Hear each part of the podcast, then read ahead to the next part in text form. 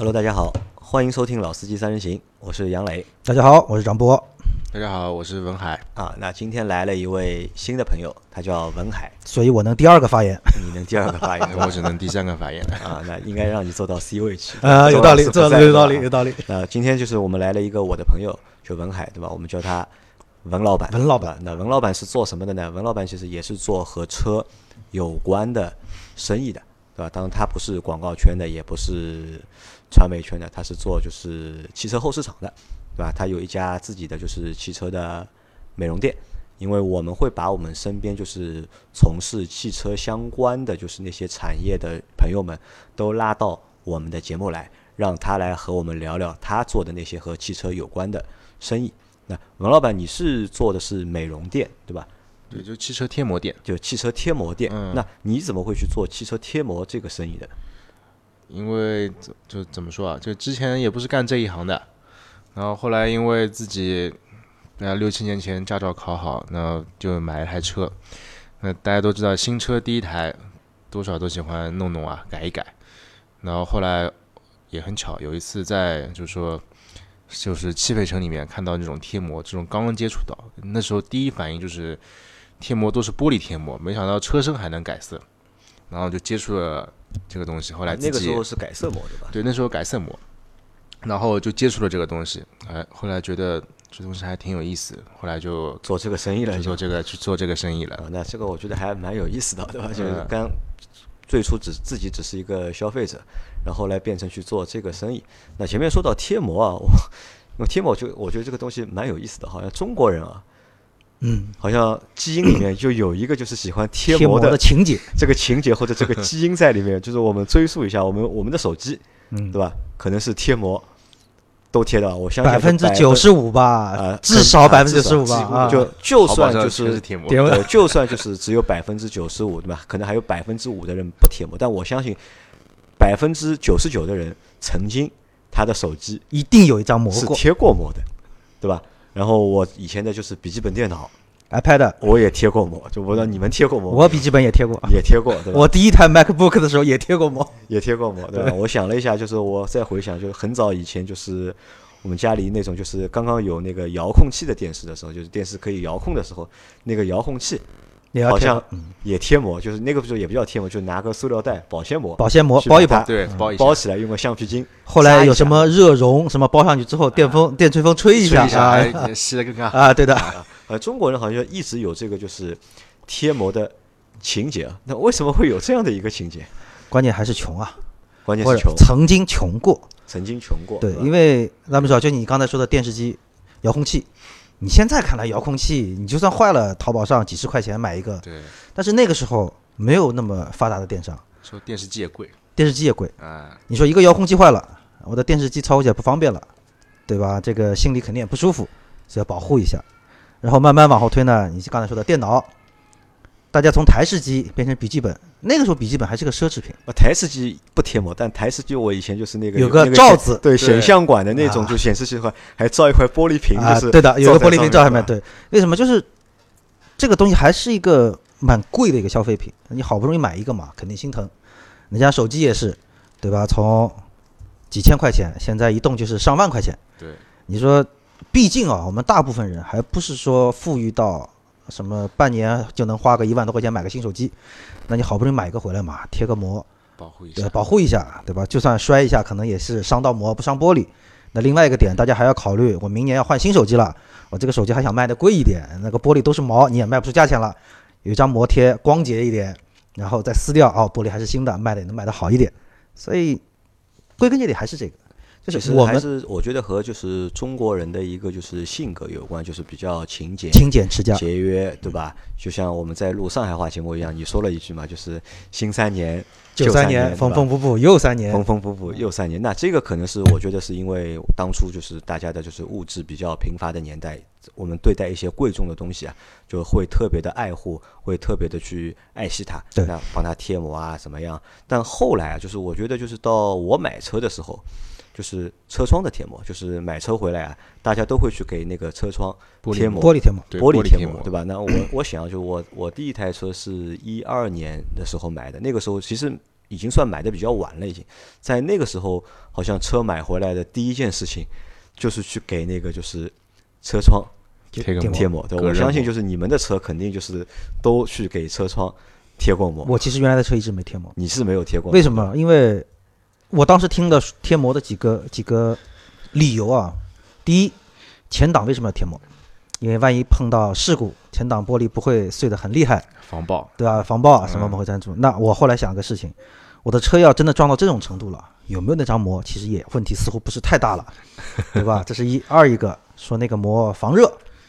那我坐过身边无数台朋友贴过膜的车，就那么回事。夏天一样晒得跟狗一样，空调还是打不下来，所以这个膜似乎也没有什么用。那有一段时间呢，大家流行贴那种很深的颜色的膜，隐私，对吧？我也看到过，隐私是隐私了，晚上进小区不开窗户，我连两边的路都看不清楚，所以我后来想想算了，就就这么就放弃这件事情了。文海那个时候就是贴膜，应该先贴的应该也是玻璃窗的膜吧？对，其实这个玻璃膜啊，水也是蛮深的，就像前面呃说的这种看不见、不隔热，确实是有，但是也有好的产品。但现在这个市场太软，也没有办法。就很贵，对吧？有的产品对会很贵，就因为我看我当时在贴膜的时候，我当时买的是一台大众的尚酷嘛，尚酷那台车应该当时算还算一台很贵的车了，对，对，二十多万，对，一台车，对吧？当时在四 S 店，就是四 S 店的人就是让我贴膜嘛，当时也是我的梦想啊。对，问了一下，问了一下价格，对吧？他和我说八千还是九千，就我忘记了，就是，但是我觉得太贵嘛，嗯。后来我就自己把这个车开到了凯斯，就上海的一个汽配城，因为我有朋友在那里开店嘛，就我让他帮我找了一家店去贴了个膜，当时贴下来好像是两千还是一千多，我忘了。那就我就发现，就是哦，这个价格怎么可以差这么多，那么多？因为那个时候我记得上海最流行的一张膜叫龙膜，啊龙膜这个牌子嗯对，就上海的就用户可能比较熟悉，当时就是龙膜好像是所有膜里面好像是应该是最贵的一个，对它现在也一个很好品牌了，现在也现在也是一个现在微固龙膜、玻璃膜也挺好的。也挺好的。对，嗯好，那那个时候是贴玻璃窗的膜，对吧？我们曾经做过一期节目啊，是说那个就是中国特色的汽车或者是中国特色的汽车用户。就是我们会非常爱惜我们的车嘛，除了我们前面说的就是车窗贴膜之外，对吧？我们会去给就是方向盘套加个套套子，对吧？给皮座椅加个套子，啊，给就是座椅去加一个套子，对吧？就是也会就是像贴手机膜一样去爱护，就是手机啊，爱护那个电脑啊，一样来爱护我们的这个汽车。但随着就是时代的发展啊，就是消费升级，对吧？那我们这都在说嘛，就是消费升级，消费升级。现在就是已经不满足于单单给车窗贴膜，现在有了个新的东西，对吧？就是给车身去贴膜。那这个也是我们就是文老板做的这个生意，对吧？这个因为我我看了一下，这个东西叫应该是我网上搜了一下，叫隐形车衣，车衣，对吧？嗯，因为我看到这个东西之后呢，我觉得还蛮有意思的，对吧？我觉得哎，现在怎么花头那么透，对吧？给除了给窗能够贴膜，给车身也能够贴膜。那所以呢，我就把我们的文老板就喊来了我们的节节目，那让他来给我们介绍一下到底什么是隐形车衣，它到底有什么用处。嗯啊，文老板给我们解先解释一下，就是到底什么叫隐形车衣？对，隐形车衣其实通俗的说法叫隐形车衣，它其实另外一个名词呢，可以称作为漆面保护膜。漆面保护膜。对，它主要是针对车漆起到一个保护作用。然后，那这个隐形车衣呢，最早可能大家在接触的时候，就淘宝上面，呃，门万贴这一种。门万贴，嗯，对它门万贴可能大家都知道，但这个呢，门万贴它是 PVC 材质的，然后用过的很多都会发现，时间久了以后，刚贴上是很好，但时间久了以后呢，它会产生一种发黄、撕不掉，还有开裂这种现象产生，这是 PVC 材料它没有办法避免的。那早期的这就是应该是早期的漆面保护膜的一种，就是通俗的讲法叫犀牛皮，就 PVC，嗯就门万贴这种。像现在的话，我们都是用 TPU 了，就 TPU 材质，它是一种聚氨酯材料的这种基材，然后呢，光学性也特别好，它可以提升漆面亮度，然后拉伸性，还有就是说它的厚度基本上都是能达到保护车漆的一种概念在里面。它基本上漆面保护膜的厚度都是在八点五 μs 这一个单位在里面，所以说它跟原来的那一种 PVC 的已经是有了产品上的不同，然后作用也不同。它主要一个目的，一方面是保护车漆，另外一方面它是起到划痕修复，还有能够在日日后二手车买卖的时候起到一个保值作用在里面。啊，其实就是为了就是保护那个漆面，提高这个就是漆车身的一个亮度。对就你说的是说到那个就是划痕，其实因为它只是划痕划在了这个就是膜上面，对吧？就没有划到车身上。对，它是这样子啊。划痕修复是什么概念？就是说，呃，一种是像你说的，划痕划到车身上面了，然后没有划到膜上面，然后划到车身上你去弄，可能就是说正常的处理方式是抛光。但是如果说这种小划痕在划在膜上面的话，它可以自愈修复。另外一种就是说，呃，原来漆面老化以后，它可能会有一种太阳纹产生，那贴了透明膜以后，它是能避免掉这个太阳纹产生。那如果说原来有太阳纹了，那车也不用抛光，直接贴上它也能覆盖掉太阳纹。所以说是有一种这种，就是说它还有一个概念，就是说二手车翻新，就是说二手车贴好以后就跟新车一样。就亮度就像新车一样。对对，那这个东西是谁发明的？就是或者是这个做法是从外国进来的呢，还是中国人自己想出来的？膜都是从美国那边过来的，它最早这个产品就是在国外的。它可能就因为就是说国外的那种化工，他们也就也是当时这种化工原料。其实说膜的话，最早膜这个东西就是像最早接触应该是广告公司的人比较知道多，就广告膜，啊，那就是广告贴嘛，就是就是广告贴。然后其实改色膜就是由广告膜延伸出来的，然后再慢慢会有了透明保护膜，那这个贴到车身上这件事情是外国人想出来的，也是外国人先也想出来是外国人先对这个是外国人先想出来的对外国人他们的套餐呢，他们是从局部套餐发展到整车，然后再慢慢到了中国。然后现在中国啊国内的话，目前还是整车贴的多，局部的套餐会比较少一点。因为我那时候啊，就是在那个澳门嘛，第一次去澳门，很早之前了。然后就是看到过一辆奔驰的 G，然后我的梦想之车被贴成了一个紫色的变色变色龙，他们当时好像是管那个叫流光溢彩。然后我当时就在说嘛，哎呀，我说这个车漆一定很贵啊。然后我香港那个朋友说贴的，说是在日本贴的。啊，我说贴就像贴纸一样贴吗？他说对。然后我是那个时候第一次知道贴膜这个东西，所以我一直认为，在我的概念里面，就是贴膜就等同于换色，或者说让车身有不同的这个外观的质感表现。但是透明贴膜这个东西，实话说，我一开始最早听到过这四个字的时候啊，我没有想出来它意义到底在哪里。那我想问一下，就是除了就是我们前面说的，你你为了就是保护这个漆面嘛，但我们可以听到就还有一几个东西，一个叫镀金，镀金，一个叫液体玻璃，镀膜好像这两个东西也是镀膜对吧？还有三个嘛，对吧？一个镀金、镀膜和液体玻璃，这三个东西好像也都是能够起到一个就是漆面保护的作用，或者是提高就是亮度的作用。对，这是它们是同样的东西吗？嗯，不是不是，就说市面上现在听到的镀金、镀膜，还有包括说液体玻璃，它是一种化学的东西，然后就是说通过那种方式涂抹在漆面上面，然后起到一个就像原厂分釉的一种，就保护。涂层就涂在就是涂层涂在上面。但是它在日常你的用车当中呢，它是会慢慢消耗掉的，它并能并不能一直保持，它时间基本上都在半年左右，基本上就已经蒸发干净掉了啊，它是有时效性的，对吧？对，因为可能说你一直停停在室外，它会更快一点，或者说下雨下的多的也会快，那停车库会好一点。但透明膜的话，它是物理的，你看得见，它是一张膜贴在你那个车身上面，你完全看得见。然后它也不会说随着时间损耗它会变薄啊，什么都不会。只要在不破坏这张膜的上面，它永它是永久存在的。啊，懂了，就相当于什么呢？穿了件衣服，小姑娘的脸上每天都要涂这个涂那个，但是你晚上要洗脸哇，一洗就没有了。就算你不洗，你外面跑一天，那个东西出汗什么东西也慢慢下去了。那贴车膜等于什么呢？高级的易容术，让你永远那张漂亮的脸在脸上贴着，只要你不揭下来，里面的脸什么样，外面人不知道。啊那 这个就是这个隐形车衣啊，就是贵不贵？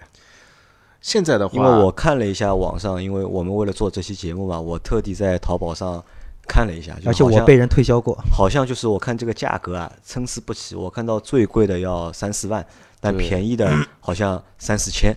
对对？差的好像还蛮多的。对，现在基本上透明膜像 TPU 材质能做到，呃，均价的话，基本上一款产品好的话，大概在一万八左右到两万两万左右一点。那这个是根据材质来的，对，吧？这根据材质来的。那你说三四万可能是人家门店有本事报了高，或者做那种专门的高端车友会啊什么的，他们可能会报的高一点，但可能服务相应的应该也是有些不一样的。就目前主流的这个材质就是 PTU TPU 啊，TPU 对 TPU 材质，就这一个材质。对对，这是目前最主流，也是相当于一个呃稳定的和高端的一个材质。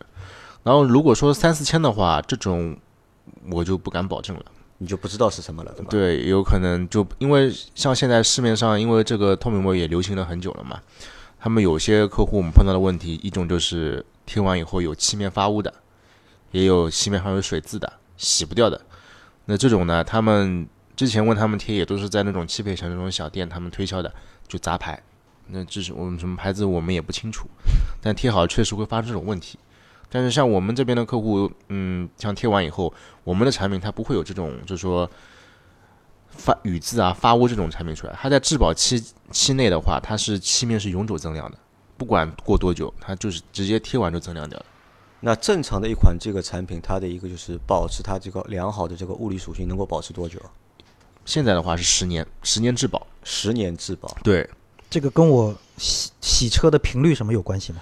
没有关系，就没有关系就。随便怎么洗可以每天，你可以每个礼拜都洗车，也可以半年洗一次车，结果是一样的，结果是一样的，还是它能就洗干净了就是这么亮。对，洗干净就这么亮，而且它就是说在日常养护当中，比如说洗完车，其实大家都会碰到毛巾擦完以后，毛巾的划痕里面有东西也会在漆面上留下来。但是你如果贴过膜的车，就贴完透明保护膜的车，毛巾擦完可能是会有划痕，在当时的一时候，但是在你汽车行驶过程当中，或者说在室温，就外面温度在二十六度左右的时候，它会自我修复划痕。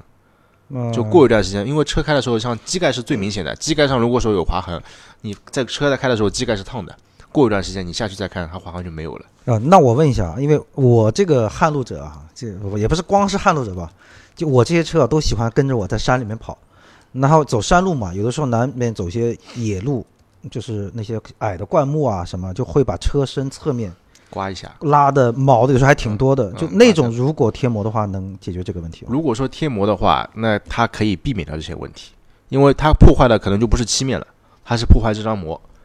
但是漆面的话，它能完好的保存下来，因为 TPU 材质的话，它的韧性跟拉伸性很好。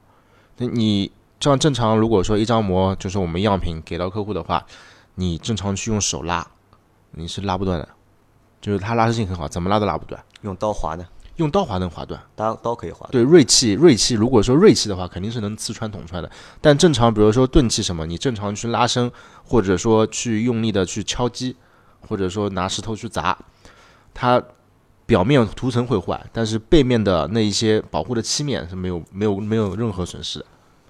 好，那前面说到的就是文海帮我们解释了，就是隐形车衣到底是怎么回事，对吧？它的作用是什么？然后它的材质是什么？包括一个就是目前的市场上一个主流的一个价格。但我听到这个价格之后啊，我觉得就是好像蛮贵的还。因为我们可能之前在做的很多事情里面，都是为了让一样东西寿命变得更长，对吧？爱惜它，对吧？但是如果花，因为我你想，就是大多数就我们普通消费者的车可能就十万、二十万，对吧？你要十万、二十万车，花一个两万块或者一万多块的钱去做一个这样的一个隐形车衣，好像是我让我的感觉好像有一点点就是过度的消费，或者是这个其实用的有点过度啊。对其实这个东西，呃，你就这样理解啊，就是我先说个比方，如果说正常，如果说就贴膜贵，那一般性正常买完新车肯定会镀金镀膜吧，这个做一下也要三千多左右起版的，嗯，对吧？做过一个，对，那做过啊？我在撼路者，效果怎么样？效果肯定是挺好的，当时做完很亮，很亮，对吧？但是它但我最基近本半好像年没觉得。维持了维持了多久啊？我做的时候好像应该是差不多八月份吧，七八月份份，对，对这是好是我那次进山之前做的。对，因为它会这些产品它会随着下雨、阳光暴晒，就会慢慢的去损失这些东西。刚做完的时候效果很好，那你这做一下，我们像正常半年一次嘛，那几乎都是半年一次。那你其实两年下来，也几乎要将近一万多了。有的时候，如果你镀金产品做得好，五千块一次的话，两年下来也要两万块了。那你这样子去算的话，一种就是说一次性消费，跟你分期去消费是不一样的。另外一个就是说，透明保护膜贴了以后，它不是说呃它会损耗掉，它是永久存在的，它是一直在保护下去的。然后它哪怕你车出事故了，现在还是可以进到保险里面去的。它不像你镀金镀膜，你说你出了事故，你说我这里镀金镀膜了，让保险公司赔，那没有的，它不会赔。但贴膜的话，像现在三者呃三者的话，只要你自己没责任，那它可以进保险。如果说是自己全责，那是保险公司自己如果在自己的保险里面去买了新增设备险的话，它也是可以赔的。啊，就需要买一个就是新增设备险，对，就这个膜是属于在新增设备险里面。对对对，哎你只要加进去就可以了。那说到这个，我我插一个问题啊，你比方说，因为现在有很多就停在小区里面，就包括老周也在说，嗯，他那辆宝马也被人从前到后划过，那我是不是可以理解为啊，就第一，我贴了这个膜，他如果划我车的话，等于也就是划划伤掉我贴的这张膜，对一般来说不太会伤到我的漆。对，那另外一个，我有没有可能，比如说有人划我膜之后，我我报保险公司，就比如说我买了这个险种的话，对，如果说你买了这个险种新增设备险去保保险公司，它可以理赔的。啊，对，然后另外一种就是说划车嘛，一般性多数还是有些人拿钥匙，钥匙对，对，拿钥匙划的多。其实钥匙它不像刀片，它并不是说很锋利没，那么锋利。对，它有时候划可能你没贴膜，它就是划出来印子，底漆稍微伤一点。但贴了膜的话，其实用钥匙还是挺难划破的，因为这这膜的话，它厚度在那边，都是纳米基材的话，它这种保护性能会相对于来说漆面，光漆面的话会保护很好，它不太会容易去说划穿膜。只要没有在把膜磕穿的情况下，漆面就不会受伤。好的，老周啊，老周，这个问题我替你问的啊，你最好听一下。对啊，然后说到这里，我插一句啊，就是大家也知道我张博是出了名的鸽子哈，然后你看今天老周是鸽子，为什么呢？说明广告这个行当真的很难做啊。好，大家继续。好，那我来问一个问题啊，就是前面我已经知道了一些它的功能和属性，对吧？我心里面基本上了解了。那就是我们现在来讨论一个问题啊，就是我这个问题我和张波两个人讨论，对吧？文老板你边上，对吧？因为你是做这个生意的嘛，对吧？我和张波我们讨论一下，我们的车有没有必要去做这个隐形车衣，或者有没有必要去贴这个隐形车衣？那对于文老板来说，他肯定觉得他肯定说所有的车都都有都有需要。就我们两个人，我们来讨论一下这个东西到底有没有必要？你觉得？我觉得啊必要不必要这个东西啊，还是看就是说最基本来说，车这个东西的属性，你怎么认为？那如果说比如说我们像很多在国外，大家觉得车就是个工具，那它只是代步，呃，至少对于大部分普通的老百姓来说是这样一个概念。那在这个情况下，那咱们反过来说，你可能一台十几万的车，你花差不多要一万多块钱，这个就按照十分之一，差不多十分之一这个价格来贴个膜，他可能会觉得说没什么必要。太贵了，对吧？太贵了，对的。但是咱们反过来另外一个说，现在其实慢慢的就是我们也一直在提倡所谓一个汽车文化嘛，那或者也说大家也是慢慢的在从从情感的这种需求方面，把车脱离了那种最基本的传统的一种工具的一个属性，把他认为一种朋友兄弟。那当然这也是广告公司最愿意干的事情，这是你的兄弟，什么陪你上山下海怎么样？那从这个角度上来说，让你的兄弟更漂亮一点，或者说让你的女朋友更美丽一点。我觉得是值得。那另外一个，我觉得可能还要看人啊，因为我虽然洗车洗的也不多，甚至我出去野的时候，我的车我很我很享受那种车脏到已经恨不得什么都看不见的那种程度。但是我一旦回到了上海，我一旦比如说我要进行正常的一个所谓社交，或者说我出门上班，我还是希望我的车干净一点、亮一点。而且我对亮这个东西是有一种一种执念在里面的。就你就喜欢不灵不灵，对，人家很多人会觉得说，新车第一年可能打蜡这种事情做的比较特别勤快的。我恰恰第一年不太做，因为那车本身很亮。那我反而可能是到第二、第四，尤其第三年开始，我恨不得半个月就一定要打一次蜡。为什么？但这个时候做就晚了。所以你看，你说了让你不要说话，你这个人太讨厌了。所以就是我觉得，那对于，因为其实怎么说，就这样一种状态，其实可以引申到你生活很多方面。就是说，这个人对他的生活各方面还是有一些要求在里有面有。没有要求？有没有追求？对，所以在这个时候呢，我觉得你那，所以你说这种必要，你如果只是从工具的简单这种属性来说，所谓的第一层属性来说，无所谓。但是你一旦把它上升到一些层面之后，上升到你的情感、你的喜好等等各方面，包括对生活质量的追求，那就是满足你的心理需求嘛，吧？，对就是你这样想骚，你要有东西骚得出来，就是这个状态。所以那可能对于我来说，因为我刚才为什么特地问了文老板，就是关于车在野外的划伤那些东西，因为这个可能是真的会影响到我，就会不会考虑去做这个事情的一个蛮重要的一个点。另外一个他说的可以亮，那我觉得既能保护我的车漆，又能让我的车亮，满足我这种闷骚的这种浪人的这个情怀啊，那我觉得我觉得还是值得考虑。你觉得值得考虑？我觉得很值得考虑那从我的角度来说，就我觉得呢，这个东西一呢偏贵，因为我觉得这个东西我们看就是在汽车后市场里面，就是我们做一些小的改动啊，其实你花个一万多两万块钱，其实这算一个就是比较大的蛮大的一项了，对对吧？不像就是你看阿 Q 改了很多东西嘛，才改掉了，就是他那个飞度，就是里里外外改了很多东西，才改掉了三万多块钱。所以不是卖掉了吗？但一下子让我们用户就是拿个两万多块钱去贴一个就是透明的膜贴在你也看不出来。啊，其实我也看不出。你说真的贴个改色膜，可能我车改个颜色啊什么的，换个心情啊，这个我觉得我是认可的。但是如果一辆普通的车去贴一个这个隐形车衣或者漆面保护膜的话，其实我觉得多多少少有一点点就是浪费，或者是有一点点就是没有那么大的就是必要，或者不能很难去体现这个就是两万多块钱的这个或者一万多块钱这个价值，因为我们很钱花下去，对吧？我们要看到一点哎，总要看到点什么，总要收到点效果，对吧？不管是生理的也好，心理的也好，那么总要多多少少需要一点满足。特别像我这种就是懒人，对吧？我车你是坑人，对，我基本上不洗车，对吧？两三个月不洗车，这个是很正常的事情，对吧？你所以说你让我在漆面上去做这个保护，对吧？可能我我不太会去做。哎，那哎，那是既然聊到这里啊，问一下文老板啊，在你店里一般做这个事情的人，大概都是什么样的人？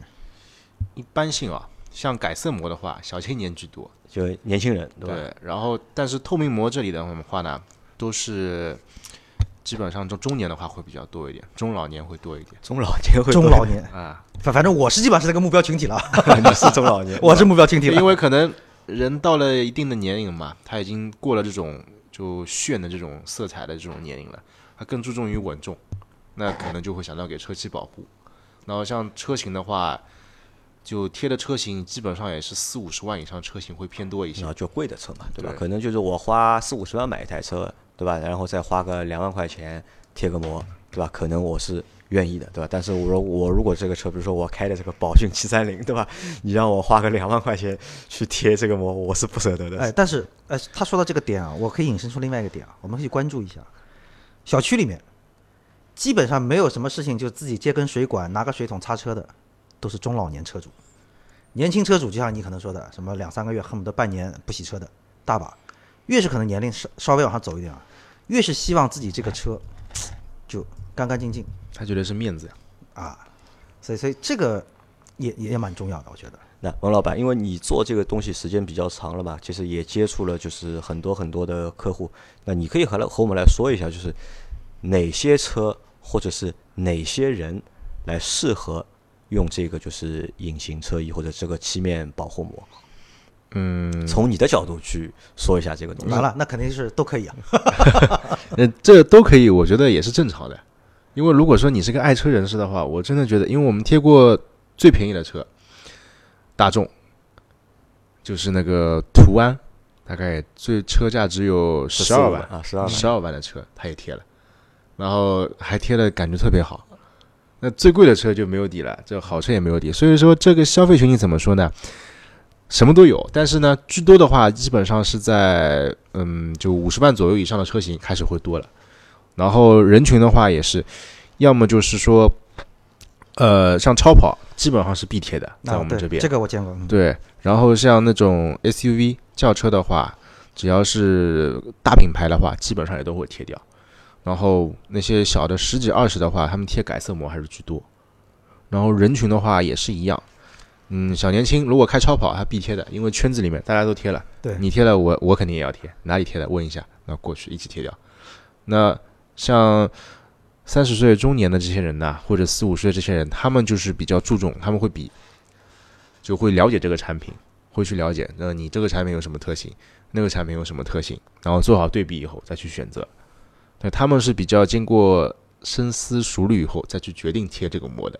那他们是考虑了哪些东西来决定贴你这个膜的呢？哎，他们会对比啊，比如说那边问个价格，然后价格可能是一个主要的因素，然后另外一个就是你的产品知名度，他们可能会在网上，因为像到了这种年纪，他们都会有对比嘛，他们会去网上搜一搜啊，看一看，看看品牌的知名度，还有产品的知名度，然后再看看你的门店生意量。来决定我要不要到你这里来贴啊？那我觉得你这个回答有点还是有点虚，对吧？先嘛是打着爱的名义，对吧？爱车的名义，对吧？只要爱了，对吧？我什么都愿意付出。后面嘛又是超跑啊，又是四五十万的车啊，这个可能我觉得离离我太远了，对吧？我不知道离其他人远不远，但离我太远了。你能不能说一点比较实际一点的，对吧？因为我前面比较在意的是，在意的是，就是我这个钱花了，这个价值到底体现在哪里？对吧？你能够帮我举几个例子吧？然后说一下，对吧？这个膜有了这个膜之后和没有这个膜，对吧？当中有什么差别或者有什么区别？啊，其实这个钱让我花的就是觉得是值的。你看，你前面说你像你不喜欢洗车啊，对对吧？其实不喜欢洗车，对车漆肯定也是不好的。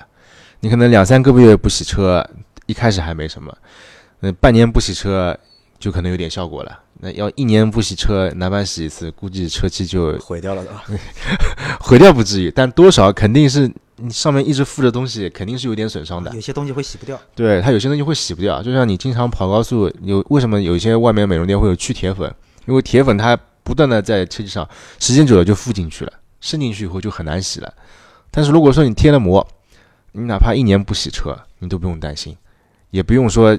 一年以后，你去洗个车，做个精洗啊什么的，就水冲就可以了。我记得我有一次是去南昌，就开车去的嘛，就那个时候是夏天，应该一路过去之后啊，就是高速上就是晚上开的嘛，就是开着大灯嘛。小虫子，小虫子，就是我开到南昌之后，我那台白车白的英菲尼迪变黑了，这个车头变成黑的了，然后再从南昌再开回来，也是晚上开回来的，然后我去洗车。人家直接开价两百啊！对你这个车不是一般了。哎，说到这个问题啊，我我原来那辆哈弗，我原来的哈弗有一段时间就是我们小区里那个树，我觉得上海应该蛮多这样，就是掉那个小的黑的那种像小果子一样的东西，黏黏糊糊的，掉车漆上啊，时间久了洗不掉了。那辆哈弗我真的是洗的很少，然后我后来就是我我的引擎盖上大概是有四五个点，包括那个车顶上面，根本洗不掉。就他就是因为时间久了渗进去了。对，然后他当时就告诉我说：“你这个除了做抛光，洗肯定洗不掉。他说我如果洗给你刮，我一定会伤到你的漆，一定会刮花掉。所以我最后卖车的时候，就是那几个点就还在那个地方，还在好几年都洗不掉，洗不掉的哈。那对我这种懒人来说，可能就是有了这个就是车衣之后，对吧？可能就是对长时间不洗车，对漆面会有保护，对吧？那那个就是我们说那些。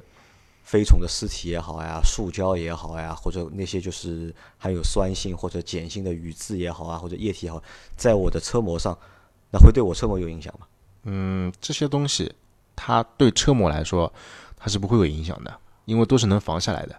因为它相当于就是说把车漆保护的同时，它表面那一层涂层，它就是说你会发现贴完膜的车洗车很容易，比如说有那种鸟粪啊，或者说是虫子的尸体在上面。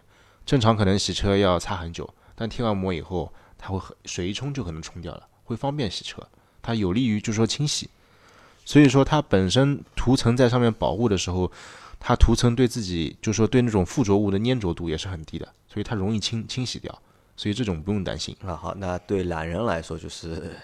这算一个，就是算一个有价值的地方，对吧？好的，还有还有没有就是还有其他的？你开车总归要碰碰撞撞吧？啊，这个肯定，哪怕你不撞，别人要撞你吧，对不对？那别人撞你的话，正常没贴膜，钣金油漆一做，然后平时你开惯车，懒人嘛，肯定要开车，很依赖车，车去修，一修就一个礼拜，对吧？那车拿不到，哎，贴了膜，小碰擦，他进保险定损，定损好以后，直接到我们店里面的话。像我们现在的话，我们还有数据这一块的，那过来的话很方便，直接就电脑裁模刻出来以后，直接一贴，当天就可以走人。快一点的话，一个小时，时间上你能节约很多。啊，就是在不不做钣金的情况下面，就我有了膜，贴了膜之后，就是不伤漆面，对吧？最多就是膜坏掉。对，一个是换一个膜就可以对，一个是油漆保护了，你不用做油漆，不用去担心有色差这种问题都不用担心。另外一个你也不用等很久，可能等的这段时间，有些人坐公交打的，这费用也很高。你节约时间，节约效率，我们就当场就可以做。好，那这还也算一个，对吧？还有吧？还有多了，来来，再再帮我列 举还有。比如说你日常停车进商场，那知道商场有些商场大的停车库还没什么，有些小停车库开门难免避免不了要碰到别人车门，呃，有些注意还算好，会开门稍微当心一点。有些人也不注意的，门棒一啊，开，特别是小朋友，就我儿子开门的时候，就是喜欢用力推嘛，那不用小朋友，大朋友 Cindy，对吧？大家都很熟，你你我都很熟啊。对啊，你这我的新车提回来第二天，他就给我砸个坑，开门，恨死我了。对你说你这一下砸过去，呃铁碰铁，轻一点凹进去，重一点油漆磕掉，嗯，大家都心疼。新车的话肯定心疼，嗯，像贴要是贴一张膜的话，它能很好的保护好这一点，至少漆肯定不会掉了，最多就是磨破掉。那至于凹坑的话，现在大家也都知道，可以有个吸坑在里面，这个技术的话也很方便，它并不要去做钣金，也很快。当场过来以后，它利用杠杆原理就可以把这个坑吸出来了。就是浇点开水，用马桶吸子吸。你抖音看多了吧？我 好久没看了。啊，那这个就是其实说到底啊，还是就是一是保护漆面，对吧？二呢就是让就是维修啊变得就是方便一点，对，更便捷一点，更便捷高效一点。啊，那可能还有一个是什么呢？因为我前面经经过你的说啊，就是其实我觉得你不是一个就是专业的就是销售，啊销售或者是做这个生意的老板啊，就是我来帮你总结一下，就我经过就是和你的就是交谈之后啊，有几个点我觉得还是蛮值得就是大家去注意的。一个点呢，是因为如果我们去保护了那个原漆之后啊，就减少那些小的碰擦。因为其实我在买第一台车的时候，因为当时是新司机嘛，就碰碰擦擦很多，就而且碰擦之后，因为是台新车，心很疼，你知道吧？就会马上去补漆，一会儿这这里补一下，一会儿那里补一下，那可能呢就是破坏了元气，对吧？我们在我们知道，就是在卖二手车的时候，在你把你的车卖掉的时候，就是有一个评估的一个选项，就是这个车是否是原漆，对对吧？如果你是原漆的话，可能评估出来价格可以多个几千块钱对，而且现在说二手车都是拿着专业的设备在你车漆上扫一下，啊，对。就能看出来你是不是原漆，是不是补过漆。对，是不是做过它全看得出啊来，？那这是一方面的，还有一方面是什么？还有一方面是我们可以看到，就是很多车的颜色啊，就是我们特别是买白车，买白车买回来之后，就我我比较偏爱白车，但是我之前那台就是英菲尼迪，就是白的嘛，那个白的车就是有一个问题，就是新的时候那个颜色还 OK，但是两年一过啊，泛黄。发黄，就是白里面就泛黄了就，那这个其实也是一个我觉得蛮让人糟心的一个问题，因为当时我就考虑过嘛，去改色，就我考虑过把这个车的颜色我去改一个就是其他的颜色，但是当时问了一下，是觉得一是太贵了嘛，二是就是我想那个车我可能也开开不了，开不了太太长时间，所以就没有去改。那可能就是对一些就是特殊颜色的车来说，就是做漆面保护是比较有用的。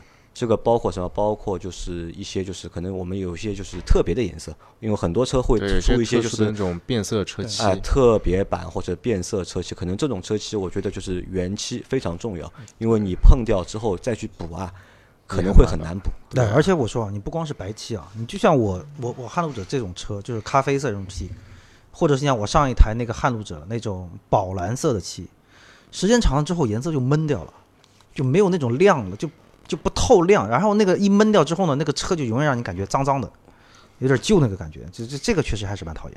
还有一种呢，就是什么呢？就还有我再总结一个，还有一种就是我觉得这个东西对谁很有用啊？对那些有强迫症的人来说，嗯，蛮有帮助的，但是非常有用。对吧？有的人是有强迫症的，比如说他每个星期一定要洗车，对吧？他的车上面有点什么问题，他一定要去他接受第一时不了。解间处理掉。决，第一时间去处理。对，对吧？还有那种像现在很多颜色是加价的嘛，像保时捷他们有些胭脂红啊、迈阿密蓝这种颜色，都是加五万，这种加价的车，他们这种车漆就颜色就加价了，那他肯定客户拿到的时候，我觉得他们很多我们这种客户也是的，就加价了，他们一定要贴膜，因为保护要保护这个对他们过来就一句话，我这油漆很贵的，对你这个重新喷变漆不得了啊！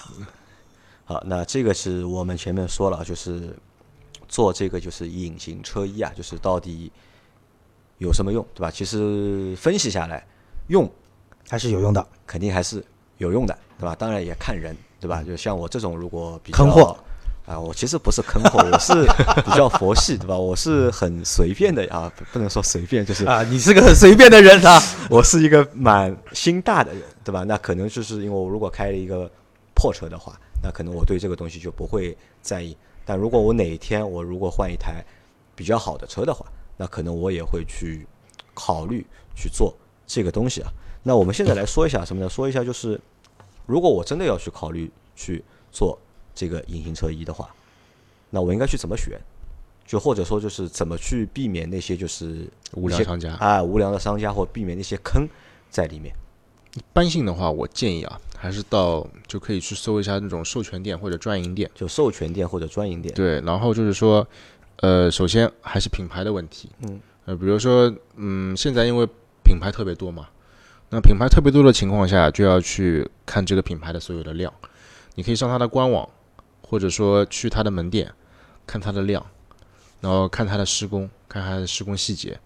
然后第二第二点就是说质保这个这一块，质保的话，现在很多可能它只有一张纸质质保，那电子质保的话，因为它是唯一的，后台都是只有一种，所以说有些车纸质质保可能会重复做，电子质保它只能一辆车就一个代码，就只有一张，很多时候就是可以看一下商家，问他一下他质保是什么情况。然后还有一种就是在贴膜的时候，因为贴膜都是有盒子的嘛，盒子上面也是有那个代码的，那盒子的代码跟膜卷芯的代码肯定是一致的，如果是不一致也是有问题。所以这种都细节方面的话，都可以去从这方面的细节去看一下，啊，就因为一是材料是第一位的，就是对好的一个材料是整个就是隐形车衣在这个服务当中，我们要先去考虑的，要选择就是好的品牌，对。或者是好的材料，对。这算第一个，然后就是工艺，就是贴的那个手过工工艺方面。工艺方面，这个是第二个要去然后就是嗯。看整个门店的情况，因为嗯，大家现在都是货比三家的嘛。你可以看有些门店，它施工的时候就说环境怎么样，或者说它每天的进出量车是怎么样子的。那你想，如果一家店天天进超跑，它这肯定是肯定会可得到认可的。一家店说说有透明膜业务，一个礼拜贴不了一两台的，啊这个也有问题，对，吧肯定也有问题，或者就是一家店贴膜地上用的特别脏乱差的，那肯定贴进去的时候，因为透明膜的话对工艺要求很高，它还是希望在一个施工环境在相对干净的情况下，最好是无尘的车间，因为不然你有一个灰尘点，就像手机我们贴膜有个点进去，受不了的，因为这种我们都是不允许的，就是说无尘的环境下面去贴，所以说这都是需要去看的。要去看，对吧？啊，可能就是因为这个东西，我觉得还算一个新东西，就可能对我们这种普通消费者来说还是比较陌生的。就是刚接触的可能并不了解对，我们要去判断好坏的话，其实其实还还是要去靠眼睛去看，看一个感觉，嗯对吧？感觉这个店，比如说比较高大上，或者是比较生意比较好，那可能这个店是靠谱的，对对吧那说明其实说明什么？说明就是这个市场目前还是蛮乱的，我觉得。对，对吧可现在市场对我们这种普通消费者来说，所以像产判断，对产品的话，最主要还是有电子质保跟质保在的话，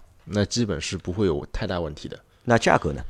价格，正常的一个价格应该在一个什么样的一个区间里面？嗯，像现在合理的话，透明膜的话，几乎是在一万八左右。就一万八左右，对就一万八左右是一个正常的价格。对，一万八左右，基本上贴的就是市面上一种顶级的品牌了。那我看到那种什么三万多的，或者是三千多的，三千多的我不敢说，三万多的肯定是服务含在在里面。就服务含在里面，就服务的就是溢价要比那个原材料的溢价更高，对吧？对对啊，那这个算是就是我们在选的过程当中，其实说实话，我觉得说了也是白说，对吧？可能这个还是要看，就什么看，一是看你的人品怎么样，对吧？二就是看你选的那家店的老板的良心到底怎么样，很重要。对吧？很重要，对吧？啊，那我们再再问你一个问题啊，这个东西就是它的质保和它的一个后续的一个保养或者维修是怎么样的？质保的话，一般像我们现在一款产品的话，都是十年质保的。然后维修方面的话是这样子，如果说是单车事故的话，那么就是我们会按照整车的面来算，一般整车十五个面，那碰坏哪一个面就按哪一个面的费用来算。那如果说是对方全责，或者说是责任对半开，那其实客户基本不用承担，都是进保险公司的，所以这个也不用担心。然后像质保范围里面，只要是贴膜的话，像呃膜在施工方面有翘边，或者说膜有任何的质量问题，什么开裂、发黄、有雨渍，都属于我们质保范围。啊，好的，那张波啊，嗯，这个东西都了解了吧？很清楚了，清楚了对吧？那么动心嘛，略动。略动对吧？啊，略动。哎，其实我我说实话，我这个人是很难动心的。我能够说出略动，其实说明你还是动心了，已经对我刺激蛮深。啊，好的，那反正到后面我会把我们的文老板拉到我们的群里面来。